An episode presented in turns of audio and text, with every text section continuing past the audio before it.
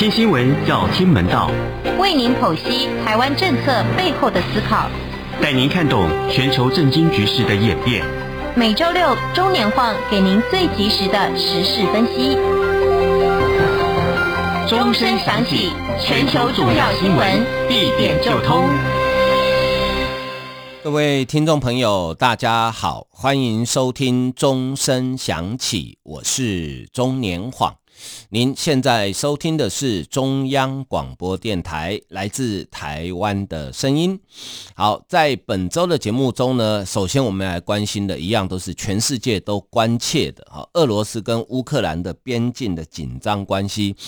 呃，这个剧情呢，最近这一个月来哈，真的比连续剧还精彩啊！连那个最优秀的编剧大概都写不出这种剧情啊！就在双方的关系绷到最紧的时候，美国的中央情报局。甚至透过德国媒体的放话说，俄罗斯即将在二月十六号对乌克兰发动攻击啊，而且连攻击的剧本都帮普丁写好了，就是从白俄罗斯的边境呢，用飞弹跟网路同时发动攻击啊。结果二月十六号过了哈，大家相安无事啊，而且呢不止这样哦，哈。普丁，我觉得他也是个顽皮的小孩哈。他说：“好，你美国说我二月十六号攻击，对不对？我就偏偏不攻击，我不止不攻击，我还撤军。好，不过这个撤军要加引号啊，因为虽然俄罗斯的国防部呃发布了这个所谓军队撤离的影片啊，照俄罗斯国防部的说法是说呢，他们已经完成了在白俄罗斯边境附近的演习，所以呢，军队啊所有的。”设备全部撤回原来的驻地啊，可是呢，呃，美国跟欧盟国家呢，还有北约国家是完全不相信啊，他们说还需要经过验证。呃，最新的说法是说呢，呃，美国国务卿布林肯说，俄罗斯不仅没有促军撤军，还增派部队，大概增派了七千个兵力到边境去啊，而且呢。呃，美国的情报单位掌握到哈，俄罗斯国内现在正在储备啊大量的血浆，好，储备大量的血浆。那布林肯说呢，你不会不会无缘无故做这些事情。如果你已经准备打包回家，肯定不会这么做。那储备血浆要干什么呢？就是准备做战争的准备，因为战争会有人受伤，受伤有可能会用到。呃，血浆好，所以美国是从这个情报呢来啊、来分析哈，说有可能哈，有可能呃，这个俄罗斯呢撤军是假，好，撤军是假，但是呢仍然会呃对乌克兰发动攻击。好，那美国总统拜登呃一直到这两天都还一口咬定说俄罗斯会发动攻击。好，显然拜登应该。呃，有他的情报来源，哈，应该有他的情报来源，哈。那这个华府掌握的市证是显示呢，好，这个是拜登说的，哈，他说华府掌握的情报显示，俄方已经准备要进入乌克兰。英国情报机构也呼应美国的说法，指俄罗斯在乌克兰边境新增部署装甲车、直升机跟野战医院。国防情报局局长叫霍肯赫尔啊，他说，俄国大军已经为乌克入侵乌克兰就定位啊，就定位啊。那这个《纽约时报》的报道是这样子说的哈，他说，呃，西方与俄罗斯这一场乌克兰战役，某种程度上，双方都在释放讯号。对普京来说，计划依旧是利用战争威胁来达成目标。就是北约在东欧的势力范围要退缩啊，不要离我俄罗斯这么近，以及承认俄罗斯在这个地区的利益，包括乌克兰。但是显然，普丁设定的这两个战略目标，到目前为止没有一个达成啊，没有一个达成啊，因为乌克兰呃准备要加入北约，那对俄罗斯来讲，他们当然是觉得是可忍孰不可忍哈，因为。如果乌克兰一旦加入北约，那北约的势力就来到俄罗斯的家门口。哦，对普丁来讲，对俄罗斯来讲，他们会觉得，呃，国家的利益，呃，遭受到威胁啊，遭受到威胁啊。那可是呢，乌克兰的宪法里面就，呃，明文规定哈，说，啊，这个乌克兰必须要加入北约啊，说乌克兰必须要加入北约，所以呃，现在这个很麻烦，就是说，那这两个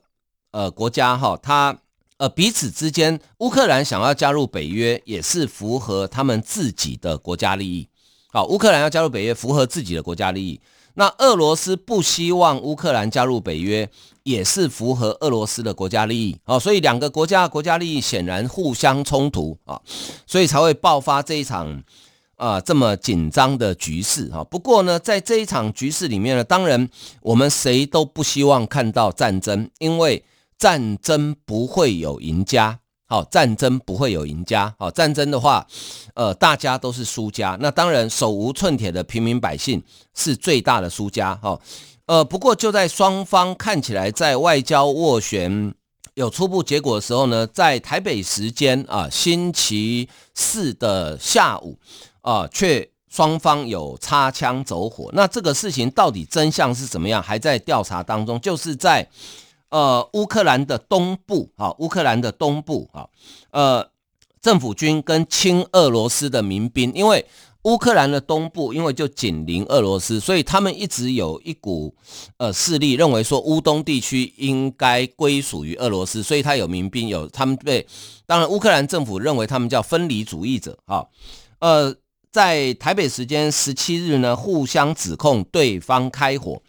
乌克兰军方说。亲俄的民兵炮击叫卢甘斯克州地区村庄，击中一所幼稚园，造成两名老师受伤，部分电力中断。民兵则反指乌乌军在五处地点违反停火规定，包括发射明斯克协议禁用的迫击炮跟手榴弹啊。但是，呃，不排除哈，美国跟欧洲方面是不排除说这件事情根本就是俄罗斯自导自演。要制造可以入侵乌克兰的借口啊，那所以这个局势呢，每天都在变化。相对的，全球的股市呢，也每天跟着这个局势的变化呢，在那边啊上上下下的哈，一会儿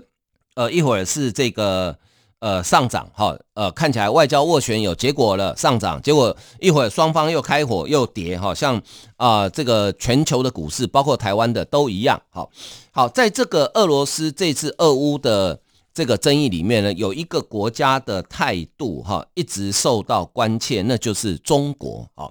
因为中国跟俄罗斯算是呃这个盟邦哈，可是呢，外界也关心到，也关注到。这一次中国似乎并没有那么表态支持俄罗斯，哦，这个非常有趣啊。所以美国的《华尔街日报》呢就有一篇报道哈，说，呃，普丁在冬季奥运开幕之后有跟习近平见面，而习近平呢也很够意思哈，承诺在未来三十年哈，未来三十年啊多采购一千亿欧元的。呃，天然气跟石油，好，其实真的不多了。三十年一千亿，等于一年大概三十亿欧元左右啊，其实真的不多，因为反正中国也要用。好，那当然，普丁拿到了这个红包之后就很满意了，就回去了哈。但是心里真的满意吗？我想如人饮水，冷暖自知。啊，呃，根据《华尔街日报》这个内幕的报道是说呢。在普丁离开北京之后呢，呃，中国的中央政治局常委啊，在讨论，一直在思考，到底这一次的俄乌争议呢，应该支持俄罗斯到什么样的程度啊，又不会损及中国自己的利益。呃，这个报道是这样说的，他说到目前为止，北京仍然很谨慎的不对俄罗斯可能侵略乌克兰的行动表态。但中俄共同声明却是自冷战以来两国最一致的表态。尽管习近平公开支持俄方的立场，反对北约扩张，但消息人士说，中国政府内部对此事有进一步的讨论，也有些不安。哈，因为如果这样子的话，就代表国家的外交战略出现了结构性的转变。啊，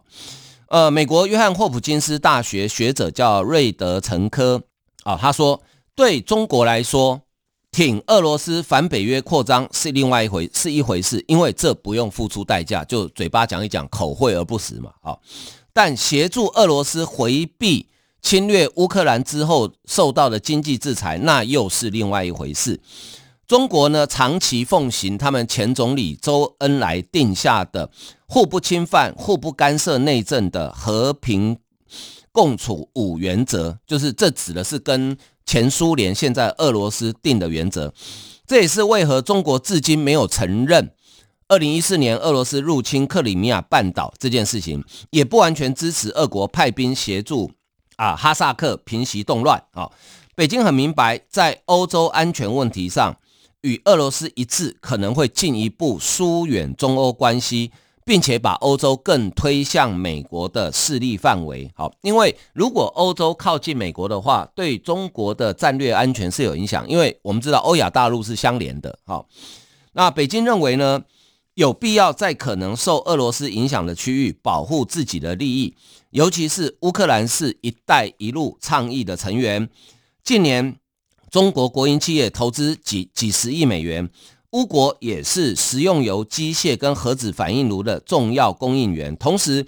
中国也在中亚广泛新建油气管线，这些管线经过许多前苏联加盟共和国。好，美国智库外交关系协会中国研究专家明克胜，好，他说，普丁创下干预前苏联国家的先例，如果增加中国中亚能源的管线风险，好，有损中国长期来。力图取代俄国成为中亚主要强权的努力。习近平十六日与法国总统马克马克宏有通电话，针对乌克兰问题提提出到目前为止最公开的表态。他呼吁各方应该坚持政治解决方向，采用诺曼底模式在内的多边平台对话，达成全面解决。好，那自由亚洲电台引述爱沙尼亚对外情报局发表的。国际安全情势评估报告指出，中俄只有可能一定程度的结盟，因为俄罗斯了解与中国结盟将使俄方沦为卫星国。好，那中国则认为俄国不稳定而且不可预测，可能破坏中国经济发展所需要的稳定。啊，这个是中国到目前为止一直没有很明确表态，啊，支持俄罗斯在这一次乌克兰事件上面的立场。我想这个还是。考虑到他们自己国家的呃战略利益哈，因为中国现在跟欧盟的关系已经因为新疆人权问题、香港的这个呃一国两制被破坏等等呢，现在进入一个算是冰点了哈。连欧洲最大国、欧盟最大国，同时也是最亲中的德国。在前一阵子新内阁公布的啊这个战略报告里面呢，都已经把中国视为呃全面系全面系统性的竞争对手哦，所以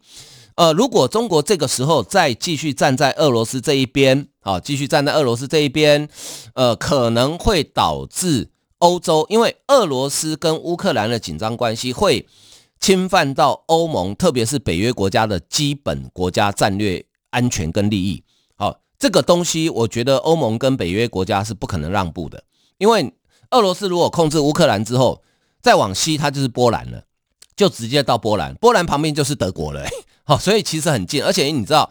欧洲大陆是一片这个，尤其是这一块哈，是一片平坦的平原呢，所以为什么二战的时候希特勒可以用他的坦克大军用闪电战术，因为它都是平原啊，所以。坦克车根本是长驱直入啊，那所以呢，这个对欧洲来讲，这个战线它的防线不可能一退再退啊，所以呃，我想中国在这方面应该会呃多加考虑的。好，好，我们先休息一下，欣赏一首音乐。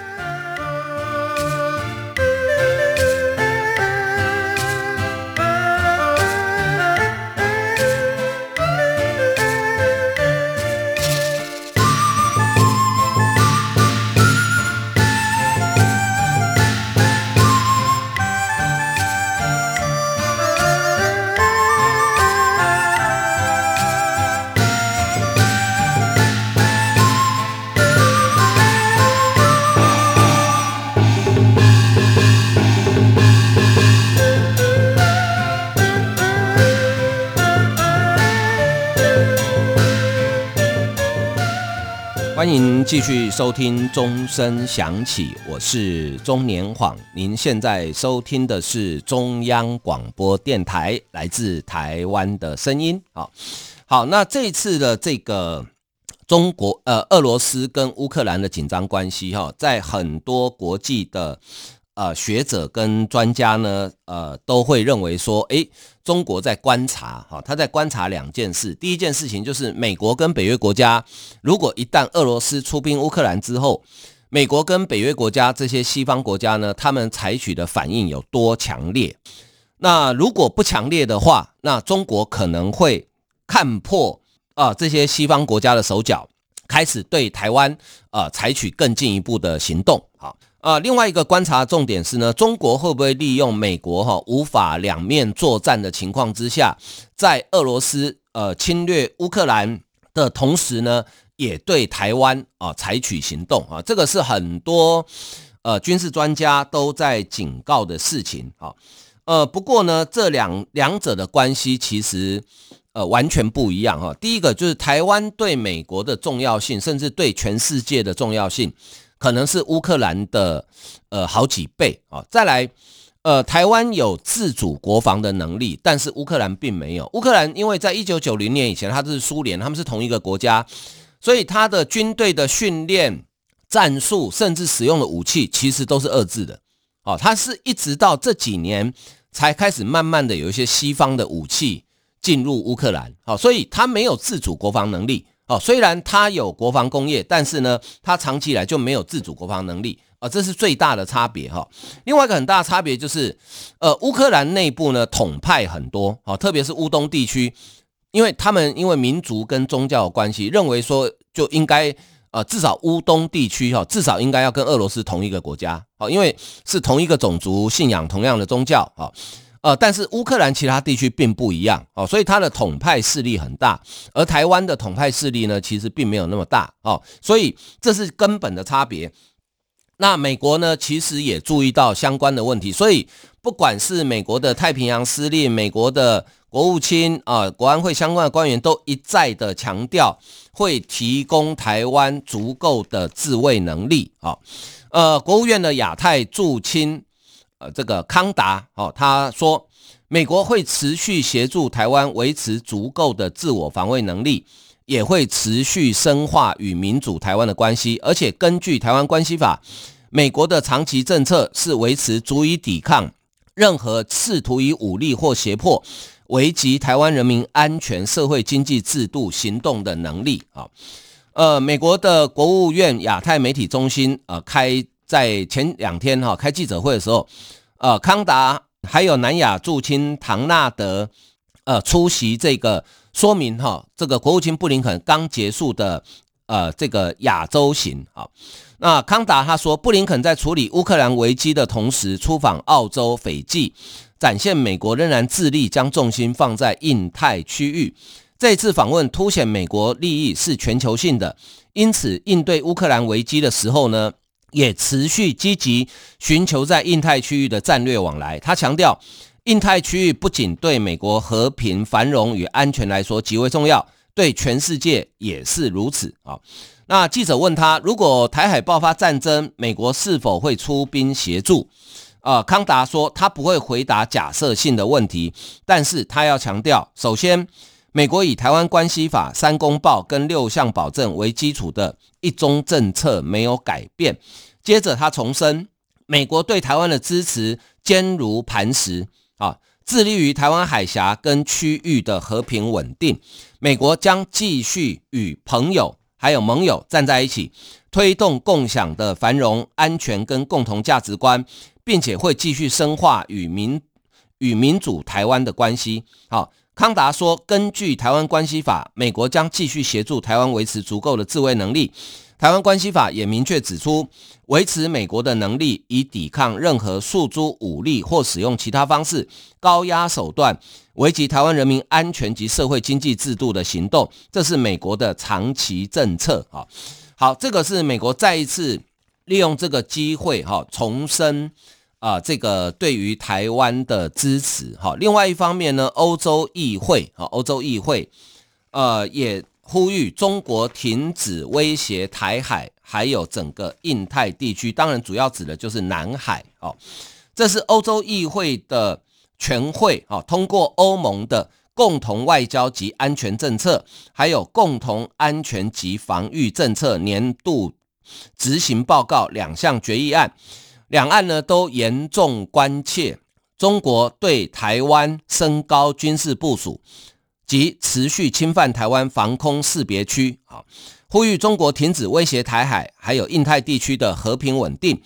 决议案也谴责中国施压立陶宛，并且呼吁欧盟迅速启动台欧双边投资协定啊，也就是啊 BIA 谈判的前置工作啊。呃，这个欧洲议会去年通过了十三项有台相关决议，呃，在十一月，去年十一月第一次派遣官方代表团访台，彰显挺台湾的力道。那今年一开会呢，在二月十七号全会便以四百七十四票赞成，一一三票反对通过欧盟共同外交及安全政策，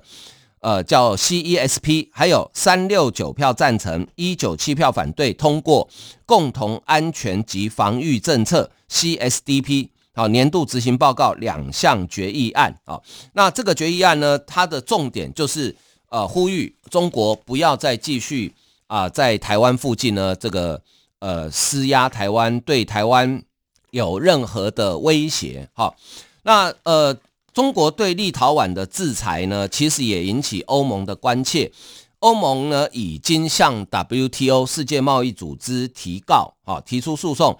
而台湾呢也主动，因为我们也是 WTO 的会员国嘛，哈，我们台湾也主动跟 WTO 表示，哈，我们台湾愿意用这一个。用第三方关系人的角色出席听证会，好，因为为什么台湾要出席听证会呢？主要就是因为，呃，台湾也曾经呃受到过中国的这种贸易相关的呃无理由的呃这个莫名其妙的报复嘛，或暂停进口嘛，好，不过呃中国对立陶宛的这个经济报复哈，到底有没有效啊？目前看起来真的没什么效哈，因为根据这个立陶宛最新统计的数据啊，虽然对中国出口大降，但是该国的出口额在武汉肺炎重创全球经济的影响之下，反而逆风高飞，哈，创下十年来的新高纪录，商品比去年同期大增百分之二十，这里面还不包括石油出口成长百分之十六哦。因为立陶宛照欧盟统计的资料，立陶宛去年十一月跟十二月对中国的出口跟前年同期相比是减少百分之九十以上。可是去年一整年，即使中国这样抵制它，立陶宛全年的出口还是比呃前年哈呃增加百分之二十哦。这是立陶宛国家广播公司的报道哈。他说：“这个报道指出，虽然能源价格上涨，持续的武汉肺炎疫情跟地缘政治紧张局势，但似乎没有影响立陶宛二零二一年的出口增长。政府商业促进机构立陶宛企业统计数据分析显示，立陶宛商品出国呃出口增长百分之二十点五，这是扣除掉石油哦。好，全年出口成长率为呃基本持平。”二零二一年第二季度记录到最显著的增长哦，立陶宛制造的商品出口增长年增率是百分之二十五点九，而再出口也增长百分之十二点七。好，这个报道指出，立陶宛制造的商品对中国出口下降百分之三十，二零二一年第四季度的降幅最大，不包括农产品的话是降减少百分之三十六点一。但是台湾市场呢，并没有弥补立陶宛的损在中国的损失。立陶宛原产商品的出口增加百分之七点八，其中中国市场占总值的百分之零点八，台湾只占百分之零点一啊。对去年进口增长指标的影响微不足道。立陶宛二零二一年主要出口国是德国、美国、波兰、拉脱维亚跟荷兰，占总额的百分之四十。主要原料加工再出口的市场是俄罗斯、拉脱维亚、波兰、爱沙尼亚与白俄罗斯，占出口总额的百分之六十。化学品与化学产品出口对出口指标的影响最大，几乎占成长的百三分之一。另外还有石油、家具等等啊。呃，立陶宛企业研究跟分析部门负责人叫卡兰迪恩啊，他说。出口商的业绩创下十年来最好纪录，显示他们已经适应具有挑战性的地缘政治与经济环境。至于呢，最近又传出中国又不让立陶宛的牛肉啊进口哈。那根据数据呢，欧盟的数据，立陶宛二零二一年十二月对中国出口比前一年下降百分之九十一，但事实上，中国上一年度一整年哦，只从立陶宛进口七百七十五吨牛肉，影响非常的轻微哈，真的影响非常的轻微哈。那最最近呢，其实是呃立陶宛哈有跟台湾申请农产品的进口啊，所以呃显然台湾在这方面呢也可以呃发挥一点点，虽然我们的市场没有中国这么大了啊，这是事实啊，但是呢我们也可以尽我们所能嘛啊，所以。基于这样的原因呢，德国的智库啊，德国经济研究所，他就分析说，中国对立陶宛的制裁呢，最后可能会自食恶果，达不到效果。因为中国以非正式的贸易制裁方式限制从立陶宛的进口，也波及在立陶宛设厂的跟采用立陶宛企业的欧洲各国企业，他们对中国进出口都受到连累，影响遍及整个欧盟。并非中国与立陶宛的双边问题。那这个智库位于德国的科隆，哈，它有一篇报告叫做《中国制裁立陶宛对欧盟的影响》。这报告里面指出，丹麦、德国、法国企业对中出口使用立陶宛零件的金额最高，其中德国部分以汽车、化工跟机械业受的影响最大。至于采用立陶宛零件占对中出口比例则以拉脱维亚最高。好，欧盟是单一市场，各国供应链紧紧相连。报告指出，北京对立陶宛的制裁，尽管对整体经济影响非常有限，但却会破坏单一市场的正常运作，这是根本的原则问题。欧盟绝对无法接受这个。智库呢肯定欧盟向世贸组织 WTO 提告诉，好，将问题公开化。其次呢，报告也建议欧盟尽速推动反胁迫工具的立法，让欧盟执委会无需成员国跟欧洲议会批准，就可以对贸易制裁采取反制行动，吓阻中国等国家制裁欧盟的成员国。报告的结论认为，这起事件凸显中国认定。自身利益受到伤害时，如何恣意妄为、不遵守贸易规范、试图隐瞒、对待相对弱小国家毫不妥协，长远来看将冲击对欧洲与中国的互动，最后可能自食恶果。首先呢，按官方的立场，哦，欧盟视中国为伙伴、竞争者跟体制对手。北京对立陶宛的制裁，让欧盟无法把中国当作建设性的伙伴，对中国的态度将往呃竞争对手还有这个体制对手来呃位移。好，另外其次，为了阻止德国新政府对中国强硬，过去一段时间，北京努力扮演可靠的伙伴。北京对立陶宛的胁迫，会给柏林对中国的鹰派借口，让鸽派无话可说。最后，欧洲企业。企业警觉到自己原来受地缘政治左右，供应链随时可能会出问题，将会有越来越多企业检讨自己对中国的依赖。好，我觉得这里面很不很重要，国家叫做德国，因为你知道德国的对中国的依赖是德国的汽车有三分之一的市场是在中国。好，所以为什么德国过去梅克尔只主政十六年？呃，如此的轻松，好，但是呢，德国新的内阁已经就如同我刚刚讲，把中国视为系统性的竞争对手之后呢，可能慢慢的会分散它的供应链，好，会分散它的供应链，而这个对中国的长期国家呃战略来讲，哈，都是负面的影响。所以我个人我是同意，呃，这个智库的分析，就是说你中国制裁立陶宛，最后得到的结果是。你反而会自食恶果，因为你会让欧洲国家更加确定你是一个没有办法信任的伙伴或国家。好，所以我觉得这个对中国来讲真的是偷鸡不着又十八米啊，就是意气之争而已。好，好，今天时间的关系，我们节目为您进行到这里，非常感谢大家的收听，再见，拜拜。